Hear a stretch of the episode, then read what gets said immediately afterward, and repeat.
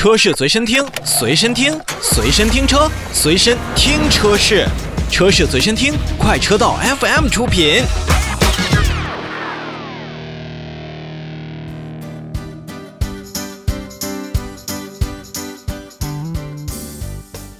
我们继续看国内的车市动态。那么，长城汽车呢，也是首发了柠檬混动的 DHT 技术。什么叫 DHT 呢？实际上就是一种高度集成的、具有多性能多模的这种油电混动系统。那么它采取的双电机混联混动技术，可以实现全速域、全场景下的一个比较高的效能和比较高性能的一个平衡。可以说，柠檬混动 DHT 的发布呢，也是长城汽车对于发展新能源战略的一个体现。同时呢，也是长城汽车厚积薄发，在做一些技术的积累，打破原先合资品牌、外资品牌的一些技术垄断，实现科技长城的这么一个效果。那在整体的 DHT 技术当中呢，它其实算一个系统、两种架构和三种动力总成。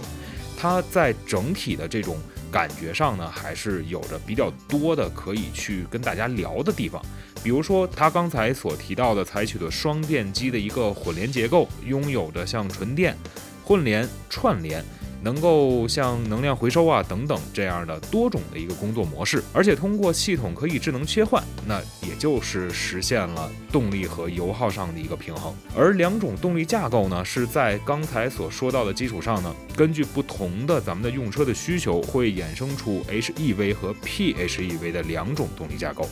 那么 HEV 的架构呢，主打城市的，呃路况下的一个超低工况油耗和中高速路段的一个瞬时的一个加速能力。它的动力系统呢，在综合的效率上可以达到百分之五十以上。采取 HEV 动力的像 A 级 SUV，综合的油耗呢，能够低到百公里四点六升。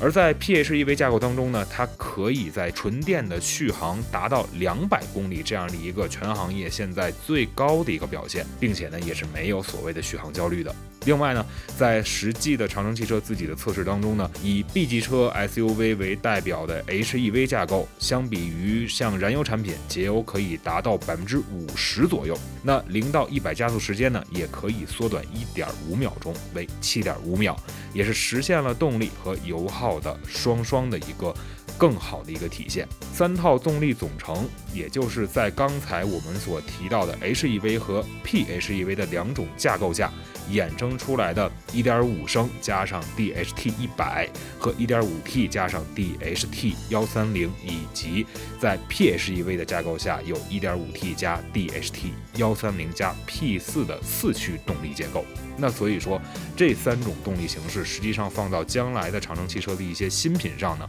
也可以让不同的消费者有着不同的这种体验。其实，在今年呢，从柠檬、坦克、咖啡这三大技术平台发布之后，再到前一段时间的新一代的动力总成下线，就是四 N 二零的这个动力总成下线，再到咱们说到的柠檬混动的 DHT 的一个全球首发，长城汽车确实在自己的科技研发上。做到了一个厚积薄发，并且现在真的是在往前突飞猛进的这种进展。那实际上呢，在两三年之前呢，长城汽车就开始布局了混动技术。那柠檬混动的 DHT 呢，也是与近期发布的节能和新能源汽车技术路线图2.0所强调的加大混动投入、扩大混动车型市场不谋而合。